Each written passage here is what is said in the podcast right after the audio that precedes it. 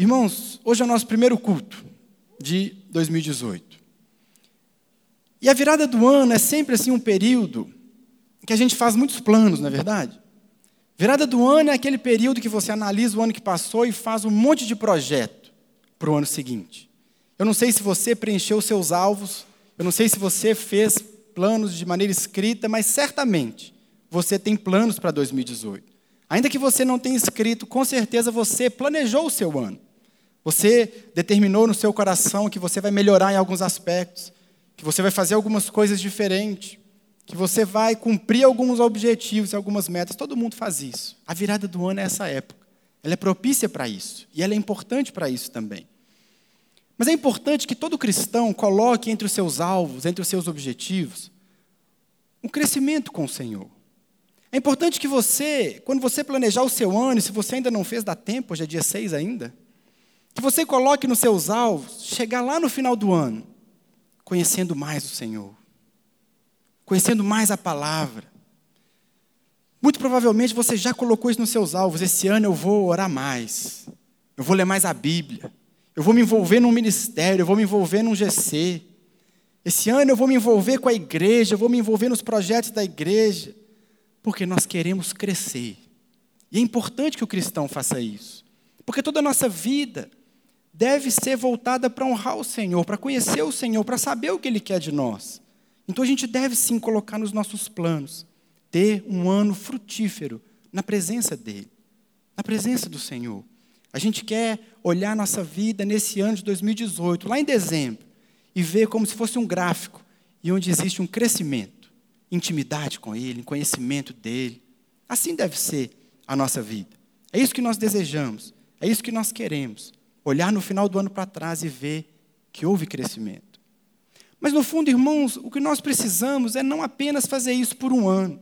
Quando nós planejamos a nossa vida em anos e nós colocamos metas e objetivos, no fundo o que a gente quer é que toda a nossa vida seja essa crescente. Não é verdade? A gente quer que a vida, ano após ano, que a gente olhe para trás e fale: olha, eu tenho 5, 10, 15 anos de convertido e eu estou crescendo com Deus. Hoje eu conheço o Senhor mais. Hoje eu estou mais envolvido. Hoje eu estou trabalhando no ministério. Eu estou envolvido em tantas coisas. Porque a nossa vida deve ser esse crescimento. Não apenas o ano, mas a nossa vida. O nosso objetivo deve ser chegar no final da nossa vida, velhinhos, bem velhinhos, olhar para trás e falar: como o apóstolo Paulo disse para Timóteo, quando ele escreve, não precisa abrir, mas quando ele escreve lá na segunda carta, capítulo 4, verso 7, ele diz: Combati o bom combate, terminei a corrida, guardei a fé. É isso que nós queremos, amém? Chegar no final da vida, bem velhinhos, a gente olha para trás e fala assim: Eu completei a corrida, eu combati o combate, eu guardei a fé, eu cheguei lá. Ninguém aqui quer chegar no final da vida e falar, olhar para trás e falar, não, eu fui egoísta, eu só pensei em mim mesmo. Eu só fiz coisas para mim, eu só fiz aquilo que me interessava, eu só fiz coisas que aumentaram o meu ego, aumentaram. Não, ninguém quer isso. A gente quer chegar lá e olhar para trás e ver que nós completamos a corrida. Deu certo. Cheguei lá. Cumpri o que Deus tinha para mim. Mas é interessante, depois com calma você estude esse capítulo que você vai ver algo interessante. O capítulo 4 de 2 Timóteo. Paulo fala no versículo 7, terminei a corrida, combati o bom combate, mas três versículos depois ele faz referência a um homem chamado Demas. Demas era um companheiro de ministério de Paulo. Demas foi um companheiro de ministério que na carta de Paulo a Filemão, e se eu não estou enganado, na carta aos Gálatas, Paulo fala de Demas, e ele fala assim, meu cooperador. Mas no versículo 10, lá de 2 Timóteo, ele fala assim: Demas, amando esse mundo, abandonou-me e foi para Tessalônica. É interessante ver que ali no capítulo 4 de 2 Timóteo existem essas duas figuras: Paulo, um homem que chegou no final da corrida, completou a corrida, combateu o bom combate. E existe também Demas, um cara que começou bem, que andava com Paulo, mas que amando o mundo, se perdeu. Nós não sabemos o fim da vida de Demas, mas nós sabemos que não foi como a vida de Paulo. O que nós queremos é chegar lá como Paulo, amém? Como Paulo. Eu quero chegar lá, quero ficar bem velhinho. Os netos, filhos, todo mundo, e falar assim: eu completei a minha corrida. Mas a grande questão é: o que fazer então para completar essa corrida? O que fazer para chegar no final de 2018 cumprindo todos os nossos alvos, cumprindo todas as nossas metas? O que fazer para chegar em dezembro de 2018, poder olhar para trás e falar assim: esse ano eu consegui cumprir a vontade de Deus para mim? O que, é que a gente precisa fazer para chegar no fim da nossa vida, daqui muitos e muitos anos, e dizer assim: deu tudo certo? A resposta bíblica para essa pergunta é a perseverança perseverança. Esse é o tema do ano da nossa igreja. Esse é o ano da perseverança na nossa querida Lagoinha. A resposta bíblica para esse desafio, para esse projeto, se você quer chegar bem no ano, quer chegar bem na sua história, passa por essa palavrinha, perseverança. Perseverança. O que é perseverança? Segundo o dicionário, perseverança é a qualidade de quem não desiste com facilidade é o ato de persistir em determinado comportamento ou opção. O grande ponto, irmãos, é que a perseverança ela é uma característica da vida cristã. Não existe cristianismo sem perseverança. Ela faz parte da nossa caminhada. Ela tem que fazer parte da nossa vida, da nossa realidade. A perseverança tem que ser uma marca da minha vida. Tem que ser uma marca na sua vida. Nós precisamos ser perseverantes. A Bíblia fala em diversas passagens sobre perseverança. O Senhor Jesus falou, Paulo fala, Tiago fala, Pedro fala. A Bíblia nos ensina a ser perseverantes. Eu separei alguns versículos aqui que você certamente conhece, mas para te lembrar. Jesus, quando ele está falando sobre a parábola da semente, ele fala assim: Mas as que caíram em boa terra são os que, com o coração bom e generoso, ouvem a palavra, a retêm e dão fruto com perseverança. O próprio Senhor Jesus, em Lucas 21, 19, ele diz: É perseverando que vocês obterão vida. Jesus falou, perseverando. A vida é obtida pela perseverança. O escritor de Hebreus diz assim: vocês precisam perseverar, de modo que, quando tiverem feito a vontade de Deus, recebam o que ele prometeu. Vocês precisam perseverar. A Bíblia está nos incitando a isso. Hebreus 12, 11 também diz: Portanto, também nós, uma vez que estamos rodeados por tão grande nuvem de testemunhas, livremos-nos de tudo que nos atrapalha e do pecado que nos envolve, e corramos com perseverança a corrida que nos é proposta. Paulo diz em Efésios: Orem no Espírito em todas as ocasiões, com toda oração e súplica. Tendo isso em mente, estejam atentos e perseverem na oração pelos santos. O próprio Paulo diz em Tessalonicenses: o Senhor conduz os seus corações ao amor de Deus e à perseverança de Cristo. E por fim, Tiago, no capítulo 1, ele diz: Pois vocês sabem que a prova da sua fé produz perseverança. E a perseverança deve ter ação completa, a fim de que vocês sejam maduros e íntegros, sem lhes faltar coisa alguma. A Bíblia é cheia de referências à perseverança. A caminhada cristã, ela tem que ter perseverança. Mas infelizmente é uma característica que tem faltado em nós. O crente hoje, ele não quer perseverar em nada. Aliás, o jovem hoje, ele não quer perseverar em nada. O fato é, meus irmãos, que a gente tem uma dificuldade enorme de perseverar em qualquer coisa, não é verdade? Por exemplo, esse ano você já foi na academia de novo. Já fez sua matrícula de novo, não é verdade? De novo. Eu fiz também. Quem luta com a academia aqui, meu irmão? Sou só eu? Eu não consigo, eu não consigo gostar. Eu não consigo. Se tiver algum professor de educação física, me perdoa. Eu não consigo, eu não consigo completar um ano na academia. Não, não dá. A gente, a gente não persevera em nada. Academia, irmãos. A gente não persevera na faculdade. Ficar cinco anos fazendo o mesmo curso, não, não dá para mim. Eu vou trocando, eu vou trocando. Tem gente que já conhece todo mundo na faculdade, já fez todos os cursos. Não persevera, não persevera no trabalho. Pastor, eu não aguento aquele lugar. Não aguento, eu tenho que sair de lá. Não fica, não consegue. A gente não consegue perseverar em nada. As pessoas não perseveram no namoro. Primeiro problema que dá, acabou. As pessoas não perseveram no casamento. O casamento começa a perder aquele encanto dos primeiros anos, dos primeiros momentos. Ah, meu casamento está muito ruim. Meu irmão, persevera. Persevera. Fica firme. As pessoas não perseveram na igreja. Não perseveram no ministério. Fica firme, meu irmão. Fica firme. Vamos caminhar. Vamos trabalhar com perseverança, mas a gente não consegue. Nossa sociedade está muito acostumada com o que é descartável. A gente gosta do que é descartável. A gente não tem muito, muito tempo para as coisas, a gente não pode ficar perseverando. Aqui o texto que nós lemos de 1 Pedro, capítulo 1, verso 13 a 25. Aliás, a toda a carta de 1 Pedro foi escrita por ele para a igreja que estava em vias de sofrer uma perseguição muito forte. Pedro escreve essa carta para os irmãos, os pagãos que eram convertidos ao cristianismo ali da Ásia Menor. Era uma região que estava prestes a sofrer perseguição pelo imperador Nero, e de fato isso aconteceu. E Pedro, prevendo que isso aconteceria, ele escreve essa carta para estimular a perseverança nos irmãos. Pedro escreve essa carta para estimular a paciência. Quando Pedro escreve, ele está dizendo para os irmãos, e toda a carta diz isso, ele fala: olha, fica firme, persevere, tenha paciência, tenha alegria nas provações, nas lutas que vocês vão enfrentar. Deus está cuidando de tudo, persevere. Esse é o objetivo da carta. É bem verdade que nós não temos que perseverar da mesma maneira que aqueles irmãos ali que receberam essa carta. A nossa luta é diferente da luta daqueles irmãos. Aqueles irmãos sofreram uma perseguição física, aqueles irmãos enfrentaram sofrimento, aqueles irmãos muitos enfrentaram a morte. Hoje nós não sofremos esse tipo de perseguição, mas nós também enfrentamos lutas. Nós também enfrentamos desafios que a palavra também vem para nós, devemos perseverar na fé. Devemos ficar firmes na nossa fé. Embora a gente não passe pelos mesmos problemas e pela mesma situação que aqueles irmãos passaram. A nossa geração, de um modo especial, ela precisa aprender a perseverar. Eu e você, irmãos, precisamos de perseverança, porque a perseverança ela faz parte da caminhada cristã. A gente não tem paciência para nada, não é verdade?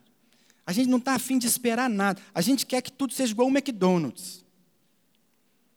E até o McDonald's não pode demorar, porque na hora que você pede, se o seu sanduíche não está pronto, você acha ruim, não é? A gente não consegue esperar o micro-ondas esquentar a comida, irmão. Você põe lá um minuto e meio. Aí passa uma semana, você olha, ainda falta um minuto, mas não, esse tempo está estragado. A gente não espera o micro-ondas. Você imagina como é que as pessoas tinham que esquentar comida antigamente? Fogão de lenha, né? Tinha que esquentar. Não, não dá. A gente não espera. A gente não quer esperar nada. A gente não quer esperar nada e a gente não quer passar por nada. Hoje em dia o crente não aceita passar por problema na vida. O crente não pode ter problema. O crente não pode ter situação ruim que a gente, ah, não quer saber de mais nada, eu vou chutar o balde. Não quero saber. Não, está tudo errado, eu estou vindo na igreja, eu estou frequentando a cela, mas as coisas não estão fluindo. A gente não espera nada. A gente não aceita passar por nada, a gente não admite problema. A gente não admite luta. A gente não admite passar por situação, nada. Mas o cristão de verdade, ele é perseverante. O crente de verdade é perseverante. Meu irmão, o que faz de você um cristão não é se você cumpre uma série, uma lista de requisitos. Não é isso que faz de você um cristão. Ah, eu não bebo, eu não fumo, eu não faço sexo de casamento, eu sou crente. Não. Não é isso que faz de você um crente. O que faz de você um crente é se a sua vida reflete aquilo que você prega. Se a sua vida reflete aquilo que está escrito nesse livro, isso faz de você um cristão. Mas isso tem que acontecer no momento ruim, no momento bom, na luta, na tribulação, em todo momento. É isso que faz um cristão de verdade. Porque ser cristão quando está tudo bem, meu irmão, é, é fácil demais. Tranquilo. Agora, no momento da luta, no momento da espera, no momento do desafio da tribulação, aí que tem que esperar. Aí você vê o crente de verdade perseverante, está firme nos seus princípios, está firme no seu propósito, está firme com o Senhor, mesmo em meio às lutas. Esse é o cristão. O texto que nós lemos aqui, em 1 Pedro, desse texto nós podemos tirar cinco aspectos em que nós devemos ser perseverantes. Se nós queremos chegar no fim do ano, no fim da vida, no fim de um projeto, no fim de um ciclo, firmes com o Senhor, cumprindo aquilo que nós combinamos com Ele, aquilo que nós estabelecemos, aquilo que Ele pede de nós, porque nossos alvos às vezes são um pouco egoístas, né? Mas aquilo que o Senhor espera de nós nesse ano, ou na nossa vida, ou nesse tempo, nós devemos ser perseverantes em cinco aspectos, é o que Pedro nos ensina aqui nesse texto. Em primeiro lugar, Pedro nos ensina a ser perseverantes na vigilância. Versículo 13 diz assim: vamos ler de novo. Portanto, estejam com a mente preparada, prontos para agir, estejam alertas e coloquem toda a esperança na graça que lhes será dada quando Jesus Cristo for revelado.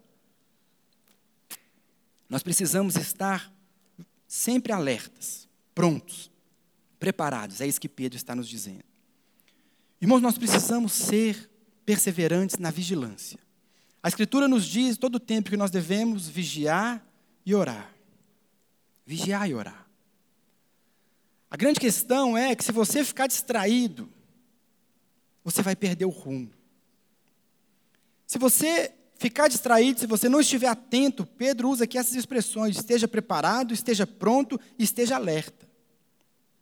Isso significa, irmãos, que nós devemos identificar qual é o nosso problema. E o nosso problema é que existem coisas dentro de você, que é o seu pecado, existem coisas fora de você que vão tentar fazer você perder o foco da sua fé. O pecado dentro de você e o mundo lá fora, e o diabo vai tentar de todas as formas tirar você do caminho, tirar você do foco. Nós precisamos ser perseverantes na vigilância. Na vigilância. Meu irmão, se a Bíblia fala, como eu mostrei para vocês em alguns versículos, que nós devemos ser perseverantes, isso significa que se você não vigiar, que se você não observar, a coisa vai desandar. Porque se fosse algo automático, a Bíblia não precisava mandar, não é verdade? Mas se a Bíblia diz seja perseverante, significa que alguma coisa vai tentar tirar você do caminho. Por isso você tem que ser perseverante. Mas se você distrair, se você bobear, quando você assustar, você perdeu o rumo. Isso tem acontecido. Nós devemos perseverar na vigilância. Aqui o que Pedro está nos dizendo, coloquem toda esperança na graça que lhe será dada. Coloque os olhos em Jesus. Você quer manter o rumo? Você quer chegar bem no final? Você quer chegar bem nos propósitos? Coloque os olhos nele.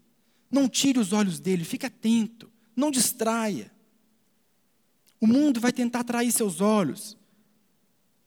As coisas à nossa volta vão tentar tirar o nosso foco. Mantenha os olhos em Jesus.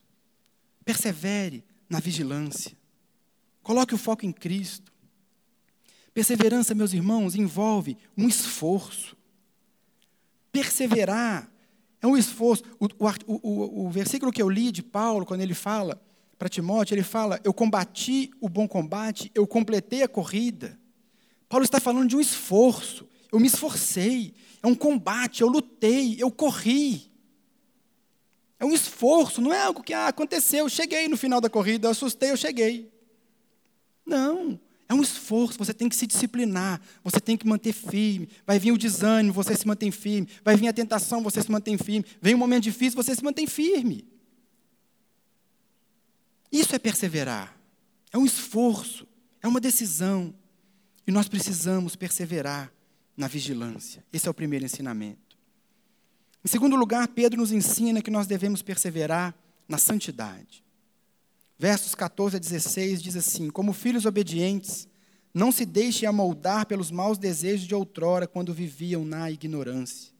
Mas assim como é santo aquele que os chamou, sejam santos vocês também em tudo que fizerem, pois está escrito: sejam santos, porque eu sou santo. Irmãos, nós precisamos perseverar na santidade. Na santidade. O que Pedro está dizendo aqui, um texto muito parecido com Romanos. O apóstolo Paulo ele diz: Não se deixe amoldar pelos maus desejos de outrora. Meu irmão, o mundo vai te chamar de volta. Meu irmão, o mundo vai tentar seduzir você de novo. Mas você precisa perseverar em santidade. Não ceda, fica firme no seu caminho, fica firme no seu propósito, porque o mundo vai tentar te puxar para baixo. Vai tentar. Não pense você que a sua caminhada, a partir do momento que você entregou a vida a Cristo, vai ser um mar de rosas, porque não vai. Tem que perseverar, e perseverar é uma luta. Perseverar é esforço. A questão, irmãos, é que a santidade, ela foi relativizada nos nossos dias. Ela foi relativizada. O pecado, ele se tornou mais fácil. Hoje o pecado, ele está um clique de distância. O pecado ficou mais acessível, o pecado ficou mais comum. O que as pessoas, algum tempo atrás, tinham muito trabalho para pecar, hoje em dia, com o celular na mão. ficou tudo mais fácil. O pastor Davi Lago ele tem um, um sermão que chama Eu e meu iPhone serviremos ao Senhor. Que ele fala disso. Nós precisamos de santidade. Mas porque o pecado se tornou mais fácil, mais acessível, os efeitos dele foram minimizados. Não se fala mais de pecado com a seriedade que deve ser falado. As pessoas não querem ouvir muito de pecado, ficar falando disso, coisa chata. Tem tanta coisa para falar, ficar falando de pecado.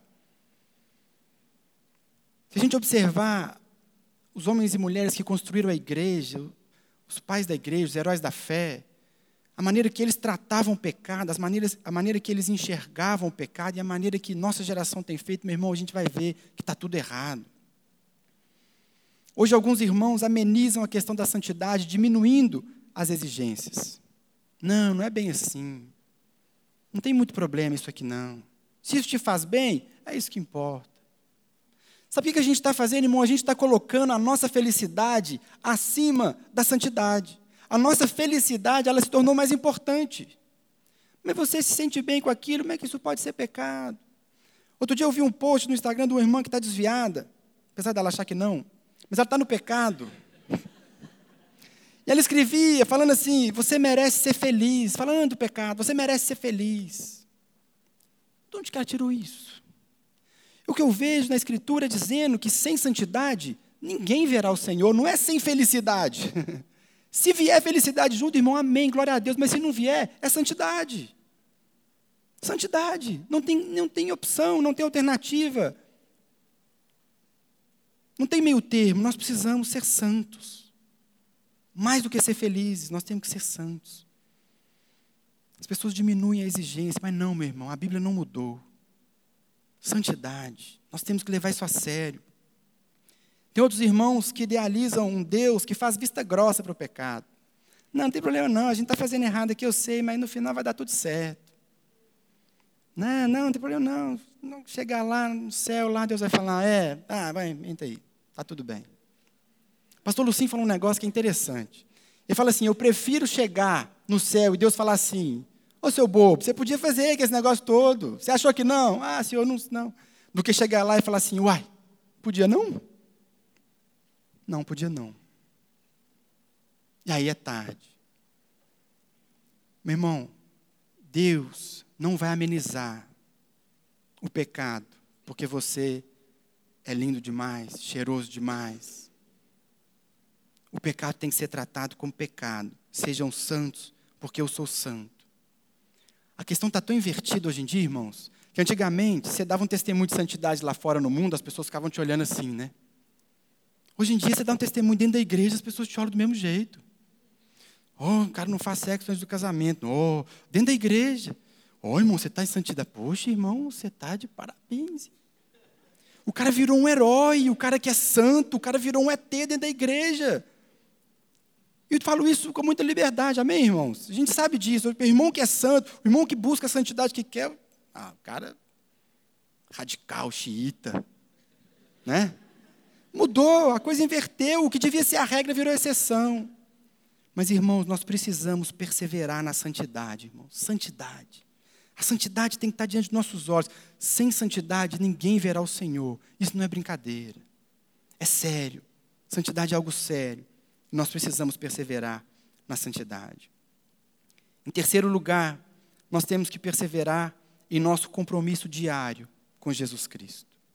O versículo 17 diz assim: Uma vez que vocês chamam Pai, aquele que julga imparcialmente as obras de cada um, portem-se com temor durante a jornada terrena de vocês. Portem-se com temor. Nós precisamos perseverar no nosso compromisso diário com Jesus. O nosso compromisso com Jesus, irmãos, não se restringe aqui no culto sábado. O nosso compromisso com Jesus não se limita ao domingo no culto, ou no dia da sua cela, ou no momento que você está dentro da igreja. O nosso compromisso com Ele é todo dia, onde a gente estiver. É um compromisso. É um compromisso. É o que Pedro está dizendo aqui. Portem-se com temor durante a jornada terrena de vocês. O nosso pensamento, irmãos, deve ser a nossa vida deve se pautar como um sacrifício vivo todos os dias a Deus. O que eu e você precisamos fazer todo dia é acordar de manhã e falar assim: Deus, como que o Senhor quer me usar hoje? Eu estou aqui à sua disposição. Senhor, o que o Senhor quer fazer de mim hoje? Qual é a sua vontade para mim? O que, que o Senhor tem para mim? Eu quero te obedecer hoje, porque minha vida é um sacrifício vivo ao Senhor. Sabe por que a gente tem que perseverar no nosso compromisso diário com Cristo? Olha o versículo 18. Pois vocês sabem que não foi por meio de coisas perecíveis como prata ou ouro que vocês foram redimidos da sua maneira vazia de viver, transmitida por seus antepassados, mas pelo precioso sangue de Cristo, como de um cordeiro sem mancha e sem defeito. Sabe por que você tem que perseverar no seu compromisso diário, meu irmão? Porque você é dele. Ele comprou você. Um dia nós entregamos, quem entregou sua vida a Cristo? Quem um dia entregou? Falou assim, Jesus, eu te entrego a minha vida. Só que o que a gente faz? A gente entrega a vida, mas a gente continua com a vida na nossa mão. Mas se a gente de fato entregou a nossa vida a Cristo, é Ele que manda agora. Um sacrifício diário, um sacrifício vivo, todos os dias, um compromisso com Ele. Isso implica, meu irmão, que todo dia você tem que buscar a vontade de Deus para você. Todo dia você tem que buscar conhecer o que Deus tem, o que Deus quer para a sua vida. Qual é o chamado do Senhor para você, onde que Ele quer te usar. A nossa vida está centrada demais em nós mesmos, nós precisamos voltar os nossos olhos para Ele. O que, que Ele tem para mim, onde que Ele quer me usar, aonde que eu vou servir, porque eu sou dele. Eu fui comprado por um preço, e foi um preço muito alto. O sangue de Jesus comprou você, meu irmão, você é dele, você não é seu mais. Temos que viver para ele, para a glória dele. Tudo que você fizer é para honrar o nome dele. É para engrandecer o nome dele. É isso que significa o compromisso diário com ele. Significa também que todo dia eu e você precisamos separar um tempo para orar e ler a Bíblia. Todo dia. Meu irmão, quando você não ora e quando você não lê a Bíblia, Sabe o que é que você está mostrando? Não para mim, não para os pastores, não para os irmãos, para você mesmo. Que você dá conta sozinho. Se você é uma pessoa que consegue passar um dia, dois, três, quatro, sem orar e sem ler a Bíblia, você está dizendo: Eu consigo, eu sei conduzir a minha vida, eu vou fazer tudo do meu jeito. Porque se você tem consciência do seu pecado, da sua carne que está comprometida pelo pecado, Todo dia você vai voltar para essa palavra e falar assim: Senhor, fala comigo, me ensina, porque eu não sei. E oração, Senhor, trata meu caráter, muda minha vida, me dê direção, me mostra o que o Senhor quer fazer comigo, me mostra onde o Senhor quer me levar. Orar e ler a Bíblia é isso. Não é um ritual religioso que a gente faz para ficar bem. É buscar direção, é buscar saber o que Deus quer de nós. Um compromisso diário com Cristo implica uma leitura diária das Escrituras e um momento todo dia a sós com Ele em oração, todo dia. Um compromisso diário significa também, meu irmão, que você deve perseverar nos momentos bons e nos momentos ruins. Se você tem um compromisso com Cristo, você vai cumprir, faça chuva ou faça sol. Se as coisas estiverem indo muito bem, se as coisas estiverem indo muito mal, eu vou perseverar, porque eu tenho um compromisso com Cristo. Eu vou ficar firme na minha fé, não é porque está tudo legal. Mas se tudo der errado, eu vou continuar firme. Perseverar no compromisso diário com Cristo significa que eu vou perseverar mesmo em meio às tribulações. Mesmo em meio às provações da minha fé. Aliás, irmãos, é na provação que a gente persevera. Não é verdade? Porque se está tudo bem, está tudo fluindo, está tudo maravilhoso, não tem perseverança. Agora, quando tudo tenta te tirar, quando o desânimo vem, quando o mundo vem, a tentação vem, nos momentos difíceis, a luta vem, a doença, a crise, eu não sei qual luta você tem passado, mas é nesse momento que você persevera. É nesse momento. É por isso que o texto de Tiago que eu li, ele fala que os momentos de provação produzem perseverança. Produzem perseverança. É na luta. Isso é perseverar. Nós temos um compromisso com Ele, nós vamos nesse compromisso até o final. Até o final. Aconteça o que acontecer, nós estamos ali. Em quarto lugar, nós precisamos perseverar nos relacionamentos. Olha o verso 22. Agora que vocês purificaram a sua vida pela obediência à verdade, visando ao amor fraternal e sincero, Amem sinceramente uns aos outros e de todo o coração. Agora que vocês purificaram a sua vida pela obediência à verdade.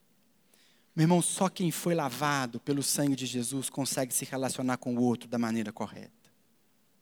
Só o sacrifício de Jesus consegue restabelecer o meu relacionamento com você, o relacionamento de um com o outro. Porque antes a gente se relacionava com as pessoas sempre com interesse, sempre o que eu vou ganhar. Sempre para exercer uma influência, sempre para ganhar algo em troca. Era assim que a gente se relacionava, mas agora não. Porque Jesus nos comprou. Porque Jesus nos salvou. Eu posso olhar para o meu irmão e ver o valor que ele tem de verdade. Só o sacrifício de Jesus faz isso. Eu posso olhar para ele e saber que ele é digno de, de, de valor. Ele tem valor porque Jesus morreu por ele. Se fosse só ele, Jesus teria morrido por ele. E eu posso me relacionar com meu irmão. Por isso Pedro está falando agora que vocês se purificaram pela obediência à verdade. Amem-se de todo o coração. Amem-se sinceramente. Pedro está falando, meu irmão, invista no seu próximo. Invista no seu irmão. Invista no relacionamento com o próximo. A nossa sociedade é uma sociedade de relacionamentos descartáveis. O casamento é descartável, a amizade é descartável, tudo é descartável. Não está bom para mim, eu jogo fora. Mas esse não é o princípio cristão. Porque o princípio cristão é de que eu e você amamos o nosso próximo sem ganhar nada em troca. Nada. Eu não amo meu irmão, não me relaciono com ele, porque ele pode me dar algo, porque eu posso ganhar algo. Não, eu amo meu irmão porque ele é meu irmão. Dentro da igreja é diferente. Dentro da igreja é diferente. Por que, que você deve se envolver em ações sociais, como lá o trabalho no Sumaré? Porque a gente tem que amar aquelas pessoas, mesmo se eles nunca nos derem nada em troca. Mas isso é amor cristão, só o crente consegue fazer isso. Meu irmão, invista na vida do seu irmão. Invista. Tem crente que é chato. Tem crente que é muito. É igual lá fora. Lá fora tem gente legal, tem gente chata. Você acha que você veio para a igreja e só tem gente legal? Não. É igual. Tem gente legal aqui dentro também. Mas tem gente que é chato. Tem gente que é difícil. Tem gente que dá trabalho. Mas tem que relacionar com todo mundo. Meu irmão, você vai passar a eternidade com esse irmão. Aí você não vai começar agora. Não, eu vou esperar chegar lá. Vai acostumando. Investir na vida do irmão, amar o irmão de verdade. Seu irmão está sumido, meu irmão, seu irmão está afastado, vá atrás dele. Investe nele, persevere nos relacionamentos. É no relacionamento entre irmãos que nós crescemos na fé. Muito provavelmente foi através de um amigo ou de um parente que você veio para a fé. Muito provavelmente foi numa célula que você cresceu na fé. Nós precisamos uns dos outros, por isso a gente tem que investir uns nos outros. Investir, perseverar nos relacionamentos. O relacionamento com o outro me ajuda, inclusive, a perseverar. Porque no dia que você está fraco, no dia que você quer chutar o balde, no dia que você desanimou, você liga para o irmão, não é assim? Ô irmão, hoje está demais. Ah, não aguento mais. Não. Aí o irmão vai te. Fica firme, persevera. Nós precisamos investir nos relacionamentos, precisamos aprender a perdoar, a viver em família. Precisamos investir nos relacionamentos. Em último lugar, nós precisamos perseverar na nossa fidelidade à palavra. Verso 23 diz: Vocês foram regenerados não de uma semente perecível, mas imperecível, por meio da palavra de Deus viva e permanente. Um grande inimigo da nossa perseverança é a nossa cultura que está aí fora. A cultura seduz, a cultura atrai, a cultura tira o nosso foco, a cultura muda o nosso olhar, a cultura tenta relativizar as escrituras. Ela é uma inimiga da perseverança. Mas o que aqui Pedro está nos ensinando, que a base da nossa perseverança deve ser a palavra de Deus, porque ela não muda, a cultura muda. Olha a sociedade que a gente vive hoje, meu irmão, há 10 anos atrás era uma sociedade completamente diferente. O que é valor hoje não era valor há 10 anos atrás e não vai ser daqui a 10 anos. Você imaginar que há 10 anos, 15 anos atrás, iam levar uma criança para uma exposição de arte e ia tocar o corpo de um homem nu, esse país ia implodir. Ia ser uma revolução, mas agora é arte. Se você pensar que há pouco tempo, se fizesse uma exposição como a que fizeram também, ridicularizando a fé, ridicularizando o Senhor Jesus, ridicularizando tantos aspectos ligados à fé, ia dar um problema. Não ia acontecer, meu irmão, não tinha espaço. Hoje tem. Isso para dar só alguns exemplos recentes do nosso país. A cultura muda, mas a palavra de Deus, ela permanece. Olha o que, que Pedro está dizendo. Verso 24. Pois toda a humanidade é como a relva, e toda a sua glória é como a flor da relva. A relva murcha e cai a sua flor, mas a palavra do Senhor permanece para sempre. Meu irmão, se a cultura está gritando, está dizendo que é para você viver assim, que é para você relativizar isso, que as coisas não são mais assim, lembra desse versículo. Vai murchar, vai passar, mas a palavra de Deus, versículo 23 fala, ela é viva e permanente. Ah, você segue um livro, que ele é muito ultrapassado. Você fica seguindo essa Bíblia, esse livro foi escrito há tantos anos. Meu irmão, deixa eu te contar um segredo. Esse livro, ele é vivo. A palavra é viva. Ela fala com as pessoas daquela época, ela fala comigo e fala com você. E ela não muda, ela é permanente. A cultura, meus irmãos, ela não pode mudar a essência da vida cristã. A nossa maneira de viver, o que é valor para nós, não pode ser ditado por uma cultura que muda, que murcha, mas ela tem que ser focada na palavra de Deus. Nós precisamos, irmãos, perseverar. A perseverança, ela faz parte da vida do cristão. Tem que ter perseverança, tem que ter esse empenho, tem que ter essa luta. Não é algo que vai acontecer naturalmente, tem que se esforçar. Mas a, a perseverança, ela é uma prova de uma conversão genuína. O crente que de fato teve uma conversão genuína, passou por um processo de conversão, ele entregou sua vida a Cristo, esse crente persevera. É o mesmo que acontece com a santidade. Você não é santo para ser salvo. Você não persevera para ser salvo, mas se você foi salvo, você é santo. Você persevera. Você persevera. São sinais exteriores que mostram um coração que de fato se entregou a Cristo. Sabe, irmão, se você está passando por luta, persevere. Se a situação está difícil demais, está desanimado demais, está sem motivação alguma, persevere. É para isso que serve a perseverança. Se a tentação está forte demais, meu irmão, fica firme, persevera. Se o mundo está sedutor demais, lá fora estão querendo te atrair, está tudo muito difícil. Perseverança. Esse é o ano da perseverança. É o ano de nós ficarmos firmes. Precisamos perseverar na vigilância, na santidade, no compromisso diário com Cristo, no relacionamento com o próximo e na nossa fidelidade à palavra de Deus. Só assim, meus irmãos, nós vamos chegar em dezembro de 2018, dezembro de 2019, 2020, no fim da nossa vida. E nós vamos olhar para trás e vamos falar: combati o bom combate, terminei a carreira e guardei a fé. Que essa seja a marca da minha vida e da sua vida nesse ano, em nome de Jesus. Amém? Fica de pé no seu lugar, vamos orar.